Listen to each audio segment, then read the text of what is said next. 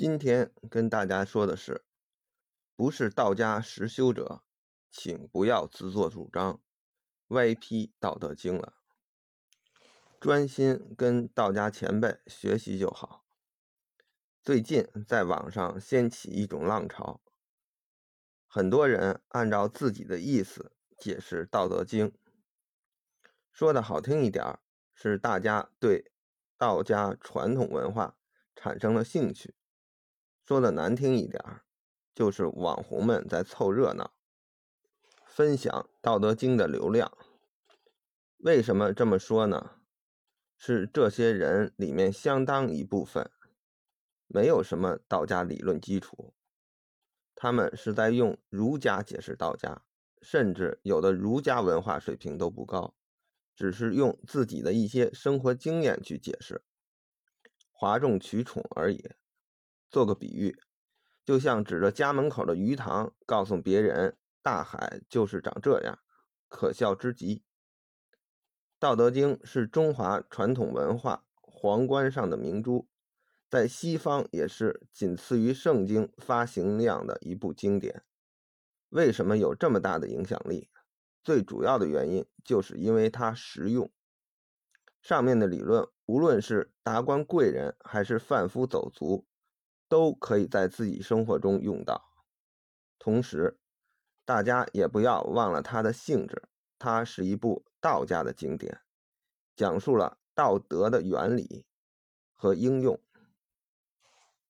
同时也明确告诉大家，道德是实实在在存在的，并可以修炼的。因此，只有道家实修人士。才能理解并掌握这部书的内容。其实这个道理很好理解。我们学习计算机操作，买一些教授计算机操作的书。如果写书的作者自己都没摸过计算机，而只是从别人的书上抄袭一些东西，东拼西凑，那我们还有去买他书的必要吗？我们想学游泳，找一个教练，而这个教练自己都没下过水，我们还会让他教我们学习游泳吗？纸上谈兵的赵括被坑杀了四十万军马，这个教训难道还不深刻吗？我们回看一下《道德经》注释的历史，这样的教训也很多，比如晋朝王弼做了。老子《道德经》注是以前很多年比较流行的一个版本，可是我们看看作者，他自己不进行道家实修，强行对一些经典进行注释，结果就是被自己的这种行为害了。他自己可怜的有限的精气神，全部消耗在了几部经典的注释当中。二十多岁就精元耗尽，吐血而亡。名气虽然流传了很长一段时间，但自从马王堆帛书版《道德经》出现之后，大家发现他注释的版本有很多地方根本不对，是被有些人有目的的篡改了。他自己没有进行道家实修，水平不高，所以他根本看不出来。最终搞一个损人不利己。为什么我一再要强调要道家实修？因为真正实修之后，即使没有马王堆帛书版出现，也会看出通行本有很多地方不对之处。比如“水利万物而不争”，这是通行本中的一个说法。但水真是不争的吗？那水滴石穿怎么解释？水只是在战术角度看似不跟你争，但它跟着的是煌煌大势，最终让你无所阻挡。它只不过是一种高层面的争。还有儒家一直通过一些。乱七八糟的对《道德经》的注释批判，道家思想就是小国寡民、清静无为，真的是这样吗？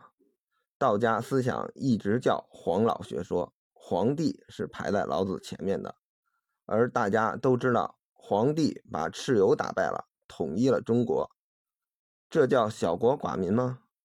道家从来都是先有为，再无为，进而无不为。看看皇帝的一生。先登基做一番事业，再禅让隐退修真，最后乘龙而去，这都是完全对应练功过程的。先有为守窍，再无为入境，最终达到天人合一，无所不为。我们再说个治国的例子，说明《道德经》注释错了危害多大。传世本。执古之道，以御今之有；能知古史，是谓道纪。帛书本：御今之道，以御今之有；能知古史，是谓道纪。二者只差了一个字儿，把“今”换成了“古”。按照传世本的理解，是要遵循古法来治理现代。所谓“祖宗之法不可易”，推崇。周代之礼治天下，但是孔子问老子问礼的时候，老子却告诉他：“子所言者，其人于古皆已枯矣，独其言在耳。”你所学习的那一套，都是已经过去很久的人所说的话。对这些很久以前人说的话，要活学活用，不可拘泥执着。这里可以看出，马王堆的帛书本才是正解。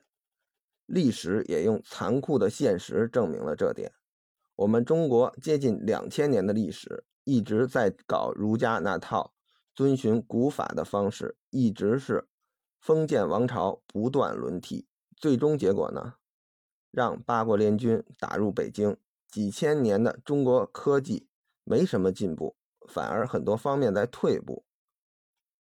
而最终是我党活学活用马列主义，带领中国再一次崛起，马上现在要超过美国，成为世界第一，正符合老子的思想，执今之道，以御今之有。最后，道家实修的人都知道，道家最重要的一个原则，还有追求就是长生久视。一个只活了二十多岁就病死的人，明显不及格。他的答卷怎么可能得高分呢？所以，以上的原则只有实修人士才能充分理解。那些不实修的人基本上是胡乱解释。如果这些人再有了一定的影响力，那危害是巨大的。那对于《道德经》而言，我们看什么注解呢？对于治国方面，我们可以看一下庄子，还有老子的真正弟子文子的一些著作。对于修炼方面，可以看吕洞宾、黄元吉两位祖师的《道德经》注释。这两位按照《黄帝内经》的标准，至少是智人和真人的水平。不要去看那些连贤人都没有达到。甚至是愚人的注释和讲座，否则你会越学离道越远。